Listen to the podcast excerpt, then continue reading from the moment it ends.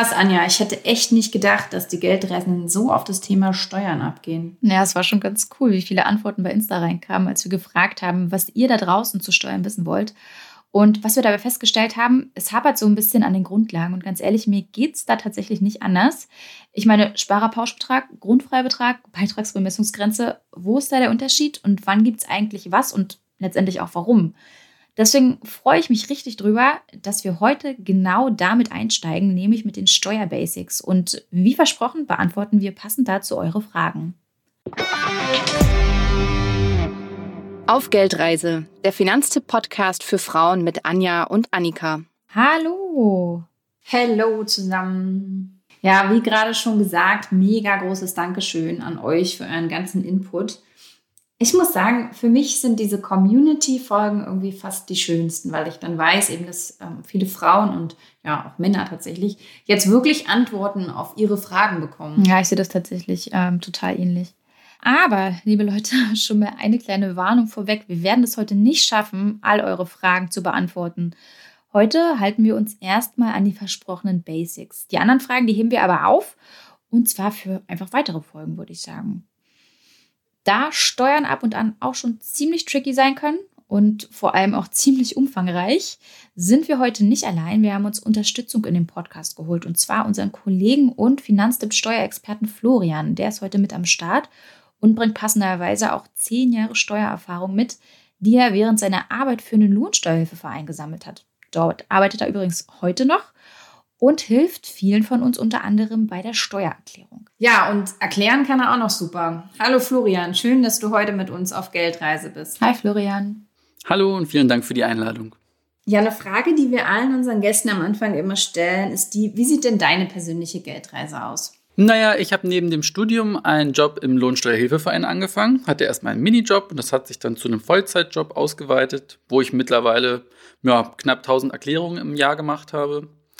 Ähm, und fand den Job halt auch insofern interessant, weil man dort gutes Basiswissen für Politik, Finanzen verstehen, für sowas wie Immobilien, wie funktioniert das alles, Investments sammeln kann. Ich persönlich habe allerdings jetzt gar nicht so eine große Geldreise hinter mir. Ich habe ein bisschen Tagesgeld, einen Bausparer, einen Sparvertrag, aber bisher keine Investments. Da brauche ich noch ein bisschen mehr Input. Also keine, keine Aktien? Aktien bisher, nee. Und bist du da jetzt angefixt durch Finanztipp? Man kommt da ja nicht drum rum, wenn man. Ja, da arbeitet, das ist, ne? ähm, das ist schon schwierig.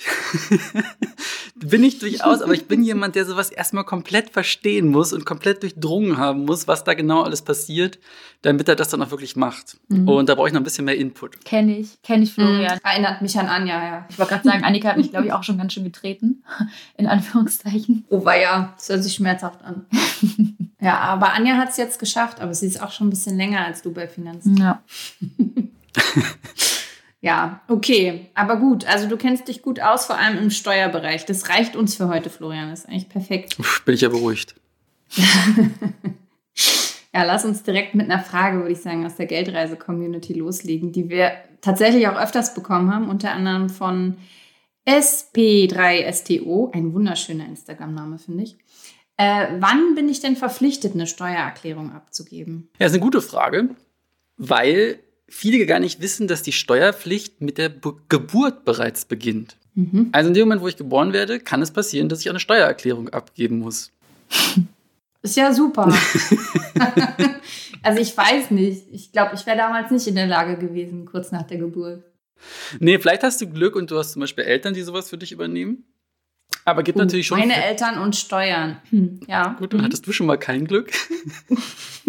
Aber ähm, nee, klar, also kann passieren. Du kannst ähm, ja schon ähm, Kapitalerträge zum Beispiel haben als Kind und dann Kapitalertragssteuern zahlen. Und vielleicht hast du dann auch die Möglichkeit, dir noch Steuern zurückzuholen. Dafür musst du dann eine Steuererklärung abgeben oder jemand anderes macht das für dich. Das geht natürlich auch. Inwiefern kann ich denn Kapitalerträge als Kind haben? Na, wenn, wenn mir schon eine Immobilie gehört, oder? Ah, okay. Mhm. Naja, der andere typische Fall ist sonst eigentlich, dass ähm, viele Arbeitnehmer gar nicht über die Abgabe der Steuererklärung so nachdenken, weil die denken, naja, der Arbeitgeber macht ja alles für mich. Mhm. Alle anderen müssen immer eine Steuererklärung abgeben, weil da kümmert sich der Arbeitgeber ja um nichts. Für viele Arbeitnehmer ähm, ist es aber auch verpflichtend, zum Beispiel wenn sie Lohnersatzleistungen bekommen haben, sowas wie ähm, Krankengeld, Elterngeld, Arbeitslosengeld auch. Ähm, das muss dann immer jeweils über 410 Euro sein. Ähm, wenn man auf Steuerklasse 6 gearbeitet hat und bei Ehegatten, wenn sie die Steuerklassenkombination 3,5 haben und beide aber auch wirklich Geld verdient haben. Okay. Aber ich habe mal gehört, ein Großteil ist ja eigentlich nicht verpflichtet, die Steuererklärung abzugeben, oder? Genau, also wenn ich ganz normal mit Steuerklasse 1 meinen Job mache und äh, der Arbeitgeber zahlt dann schön die Lohnsteuer jeden Monat dafür, dann muss ich keine Steuererklärung machen. Mhm, genau. Und wer aber verpflichtet ist, für den endet eben die Frist zur Abgabe am 31. Juli. Und ja, von meiner Arbeit hier in der Unternehmenskommunikation von Finanztipp, ich habe da ehrlich gesagt schon einige Pressemitteilungen und Texte, also auch zu Steuern geschrieben. Deswegen weiß ich eben, dass es eine gute Idee sein kann, die Steuererklärung auch zu machen, wenn ich es gar nicht muss. Und das hat uns auch Wiebke zum Beispiel gefragt. Sie meinte eben, lohnt sich die Steuererklärung für mich? Also Florian, wann lohnt sich denn die Steuererklärung? Naja, also im Schnitt gibt es rund 1000 Euro zurück ich würde sagen, der Aufwand lohnt sich dann schon. Kommt auf, auf den Fall. Aufwand drauf an. das stimmt. Ja, ich hatte dann gerne deine Hilfe und dann hätte ich gerne 1000 Euro zurück, Florian. Wollen wir das so machen? Ja, also durchschnittliche Steuererklärung, dreiviertel Stunde, ne? Annika. Was, dreiviertel Stunde? Bei ja, dir? Ja. ja. bei mir dauert das wahrscheinlich. Ich wollte gerade sagen, geh in den Lohnsteuerhilfeverein, dann passt das doch. dann hilft dir Florian okay. auch. Ich freue mich schon drauf. Ja, was war denn in deiner Beratungspraxis, Florian, die, die größte Summe, die du rausholen konntest? Naja, es gibt so ein paar außergewöhnliche Fälle mit ähm, Abfindungen, die so eine spezielle vergünstigte Besteuerung haben. Da kriegt man teilweise sehr, sehr große Summen wieder raus. Die würde ich jetzt hier vielleicht nicht so reinzählen, weil da muss man nicht viel für tun. Aber, Was sind ähm, sehr große Summen? Ja, so mal 30, 35.000 Euro oder sowas in der Richtung. Boah, okay. Mhm. Ähm, aber so ein richtig guter Fall liegt bei uns bei über 10.000 Euro, manchmal sogar über 15.000 Euro. Beim Finanzamt die gucken sich meistens die Fälle dann an, wenn es eine Erstattung über 5000 Euro gibt. Dann schaut immer noch mal ein Finanzbeamter drauf. Florian, übrigens auf unsere Frage, was wollt ihr zu Steuern wissen, hat Charlie geantwortet, alles.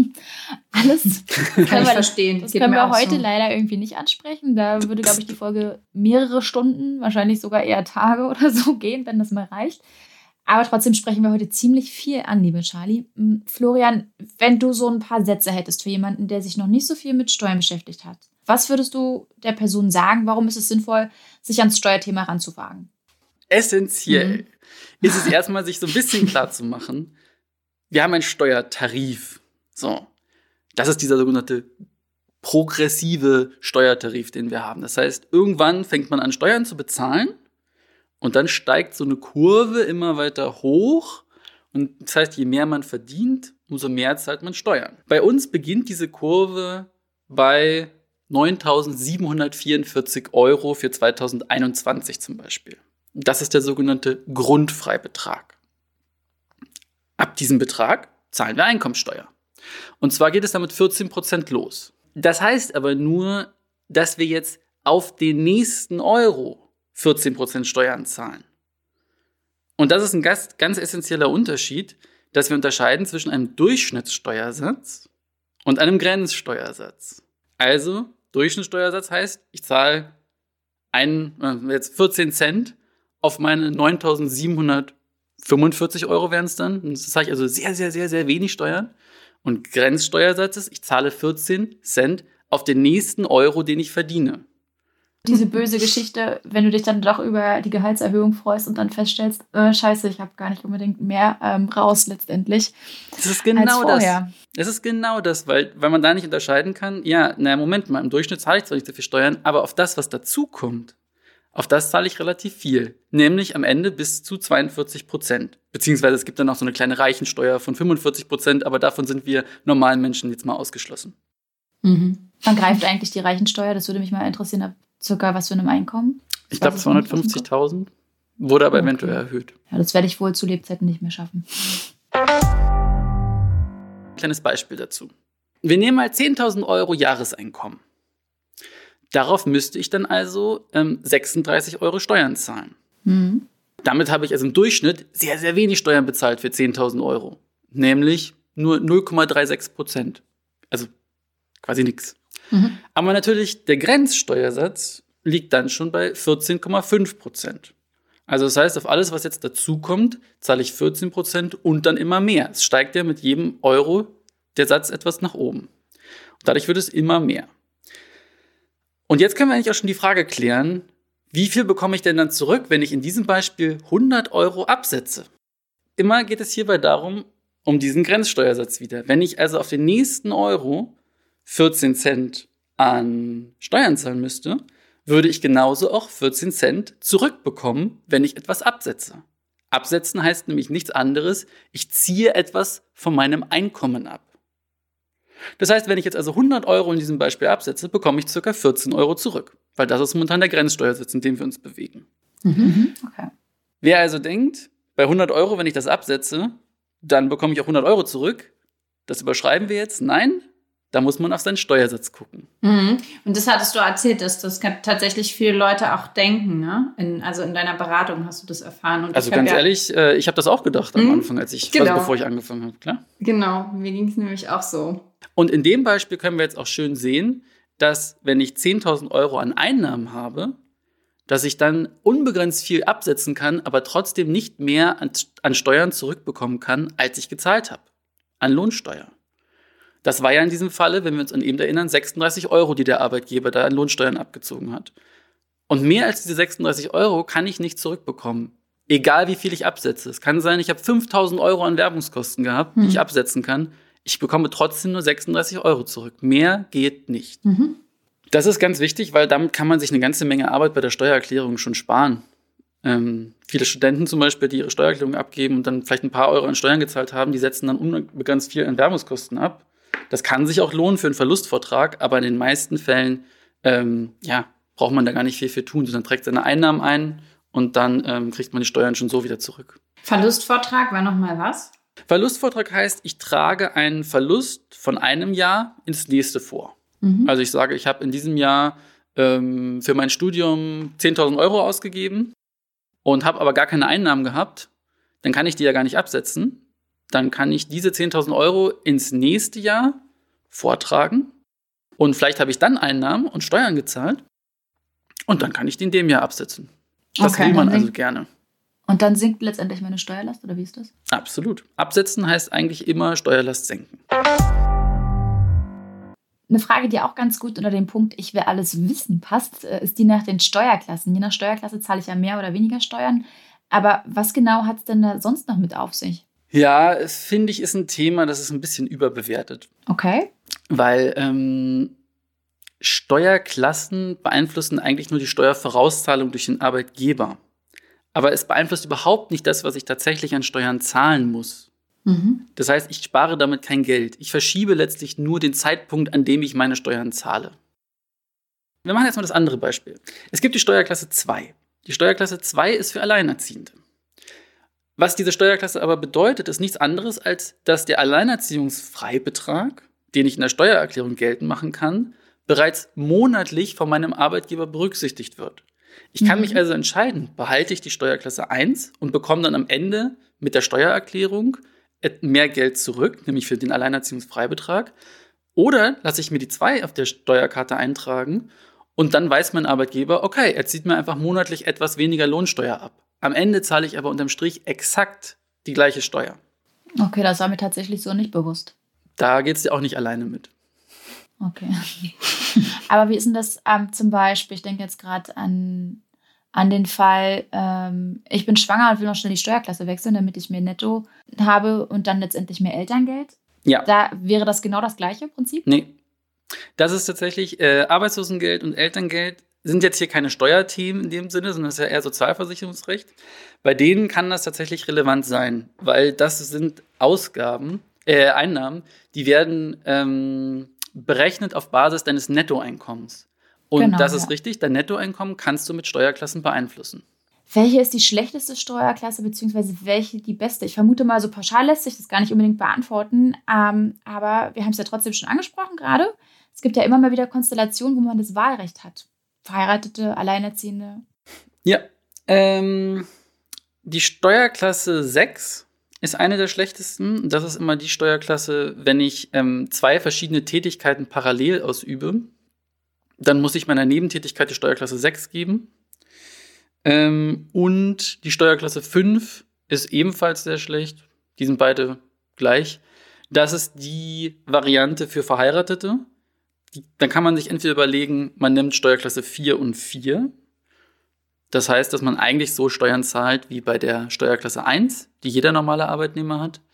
Ähm, nur, dass dann eben gezeigt wird, ah, man ist verheiratet. Ähm, bei Steuerklassenkombination 3,5 ist es so, dass der mit der 3 ganz wenig Steuern zahlt und der mit der 5 verhältnismäßig viel Steuern zahlt.